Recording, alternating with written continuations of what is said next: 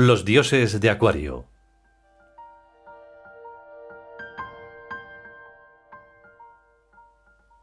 Tercer capítulo. Sound Sor. La morada cambiante. Segunda parte.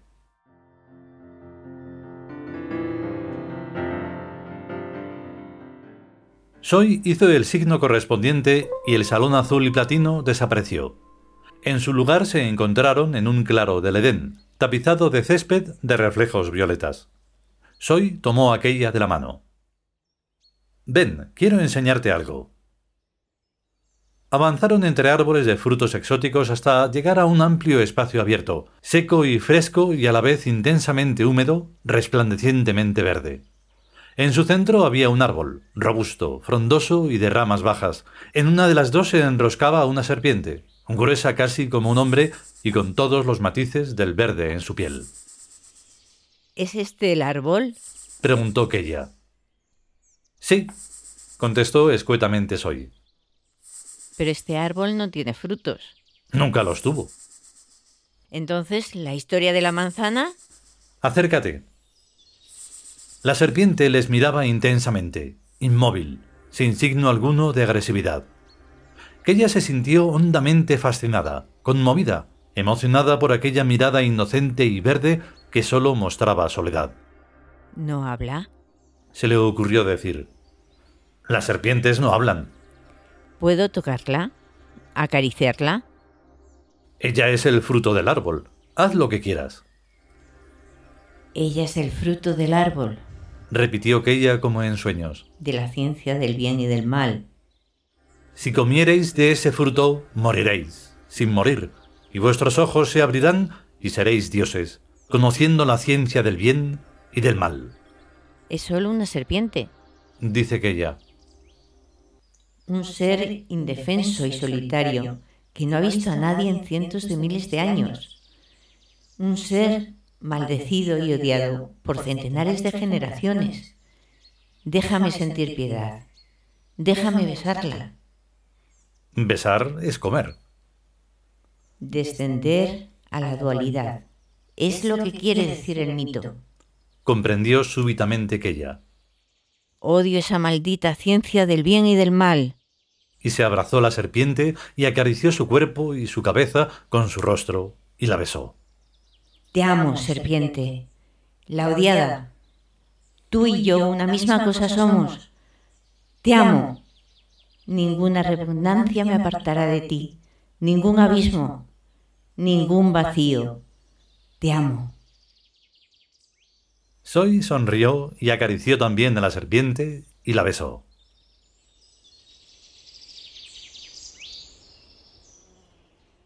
A la tarde bajó Yao a pasear por el jardín, al frescor de la tarde, y fue a donde Soy y Keya. Desnudos, se bañaban en el remanso de un manantial. Estáis desnudos, dijo Yao, con voz profunda y casi metálica. Pues sí, dijo Keya inclinando hacia un lado la cabeza y queriendo parecer seria. Completamente desnudos, corroboró Soy abriendo los brazos y mirándose el cuerpo por delante. ¿No sentís vergüenza? Preguntó Yao con cierto dejo de interés. Ninguna. Se está más cómoda. Y es higiénico después de fornicar. Vosotros habéis comido del árbol de la ciencia. Pero estamos tan tontos como antes. No nos ha hecho efecto. Que ya mujer, un respeto, que es un dios símbolo. Musitó Soy al oído de la dama.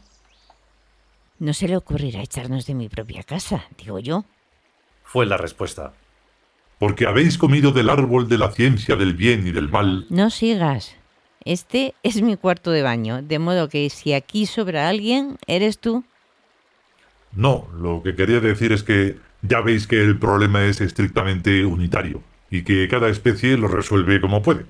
Los humanos robando el conocimiento, vosotros dando vuestro amor. Soy se estaba ya secando con las ramas de un sauce. No puede haber prohibiciones en el mundo primordial, dijo, sino simplemente y a todo lo más advertencias. Keya, aún mojada, se acercó y besó a Yao en la boca. Soy le pasó un mazo de ramas para que se secara y abrazó a Yao también. Tío, si hubieras llegado antes habríamos hecho un menas formidable. La reunión de los Elohim me entretuvo más de lo previsto, pero mañana no faltó. Como exigía el argumento, Yao puso a Soy los slips y los pantalones, y aquella el sostén y las bragas. El resto del atuendo se los pusieron ellos mismos. Venid, benditos de mi Padre, al cielo que os tengo preparado. Que ella quiere decir que vamos a cenar, tradujo Soy al amigo. Pero antes échanos del paraíso tú, Yao hizo el signo de las galerías celestiales, y los tres marcharon por un puente de luz hacia una especie de plataforma suspendida sobre el negro abismo del vacío absoluto.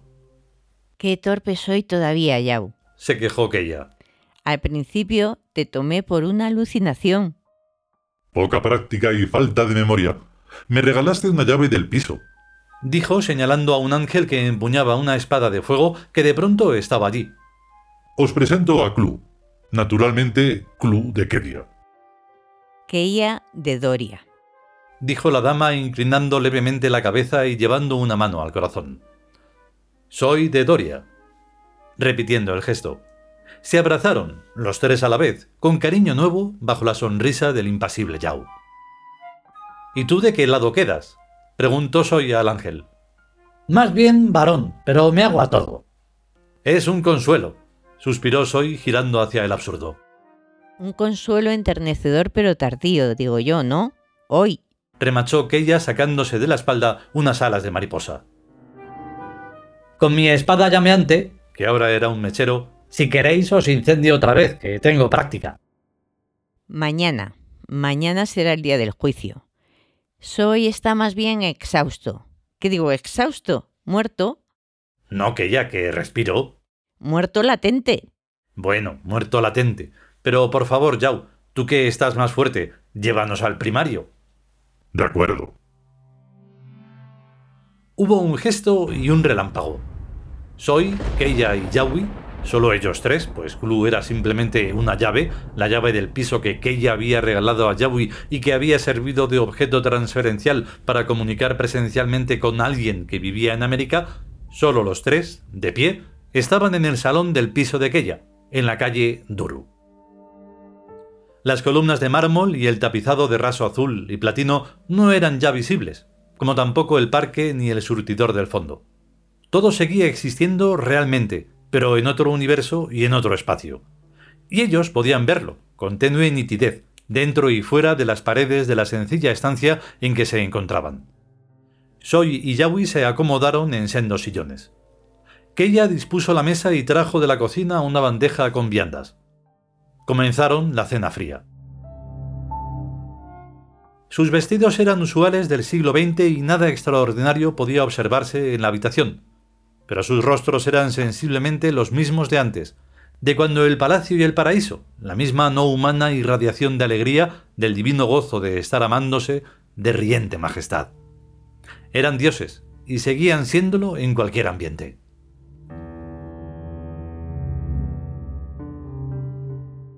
No está mal este piso, ¿verdad, Soy? A mí me viene divino. Y no es caro. Dijo ella. Y en el lugar exacto que yo quería, céntrico y discreto. ¿Y los vecinos? ella se encogió de hombros. Como en todas partes, humanos, primero muy obsequiosos, luego muy recelosos. Yo me encajo la burbuja y paso de todo. Ya no podemos tocar la flauta por las noches, se quejó Soy. La flauta tiene un sonido muy penetrante, informó Yawi, que atraviesa incluso las paredes. Seguro que los vecinos han protestado. Y tanto. Hasta una vieja que vive dos pisos más arriba y que es sorda como una tapia, dijo que ella. Vino a quejarse.